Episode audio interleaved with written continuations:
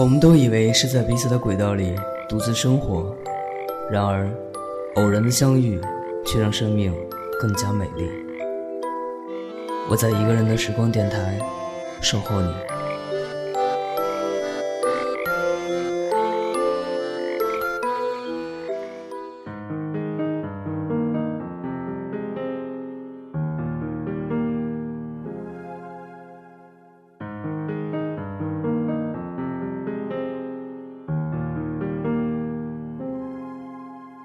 果那两个字没有颤抖，我不会发现我难受。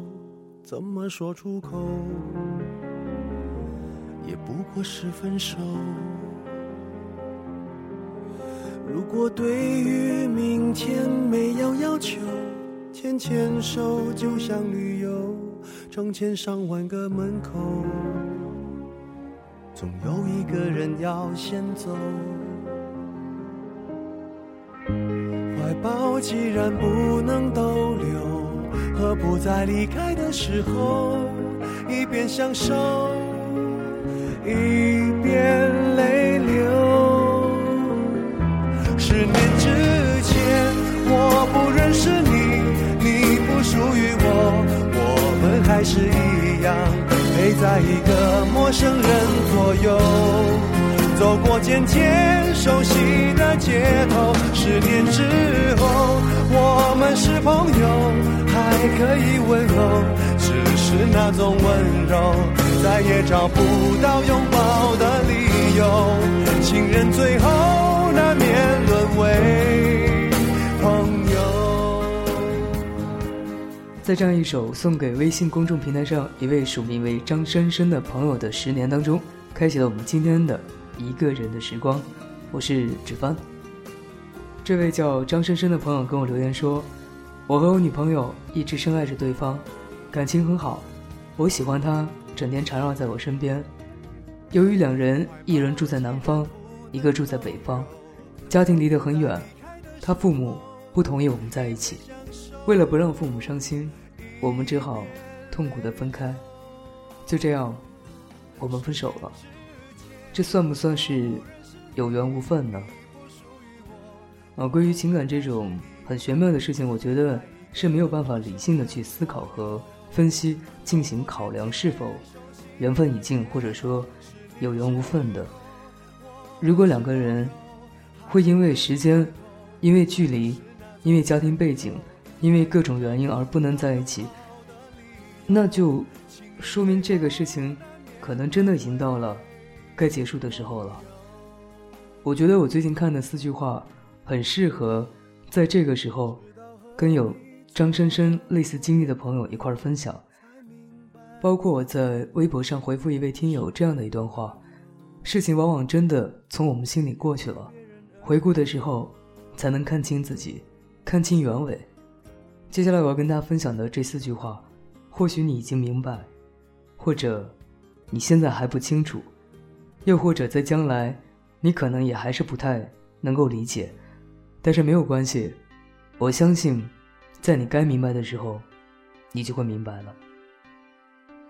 第一句话，无论你遇见谁，他都是在你生命中该出现的人。这意味着，没有人是因为偶然进入我们的生命，每个在我们周围和我们有互动的人，都代表一些事。也许要教会我们什么，也许要协助我们改善眼前的一个情况。第二句话，无论发生什么事，那都是唯一会发生的事。我们所经历的事情，不可能以其他的方式发生，即便是最不重要的细节，也不会。无论发生什么事，那都是唯一会发生的，而且。一定要那样发生，才能让我们学到经验，以便继续前进。生命中，我们经验的每一种情境，都是绝对完美的，即便它不符合我们的理解与自尊。第三句话，不管事情开始于哪个时刻，都是对的时刻。每一件事都正好是在对的时刻才开始的。不早也不晚。当我们准备好，准备经历生命中的新奇时刻，它就在那里，随时准备开始。最后一句话：已经结束的，就已经结束了。这是如此简单。当生命中有些事情结束，它会帮助我们进化。这是为什么要完整享受已然发生的事，最好是放下，并持续前进。你坐在这里，听着这些文字，我相信，绝非巧合。如果这些文字触动你的心弦，那是因为你的因缘成熟。你明白，没有任何一片雪花，会因为意外落在错的地方。所以，善待自己，爱你的存在，让自己幸福。快乐。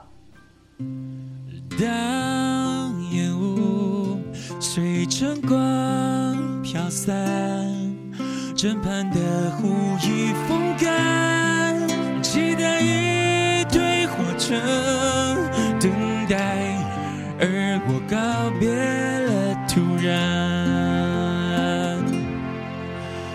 当泪痕勾勒着。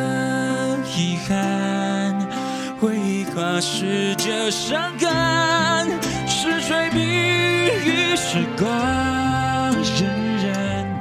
终于我们不再为了生命狂欢，为爱情狂乱，让青春彼岸，剩下正要一天一天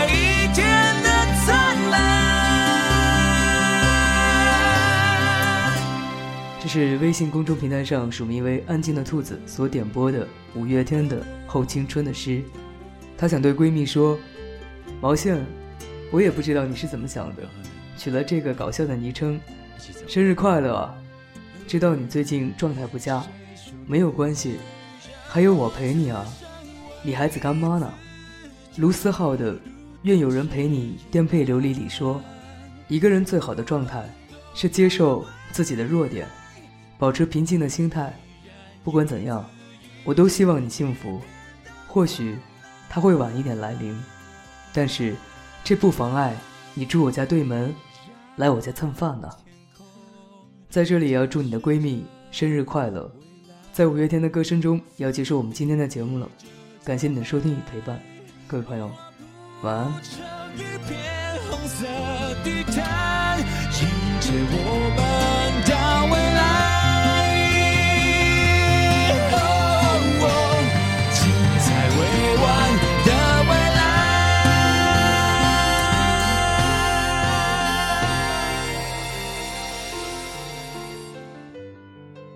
想要跟我分享好音乐、好文字、好电影的朋友，可以有如下方式跟我联系：我的微博是一个人的时光电台，我的 QQ 群是幺七八零三零三零六，我的微信公众平台是一个人的时光。想要加入纸凡团队的朋友，可以策划一期节目文案给我发送邮件，我的邮箱地址是八九七二九六七六七 at。qq.com，期待在一个人的时光里与你相遇，各位朋友，晚安。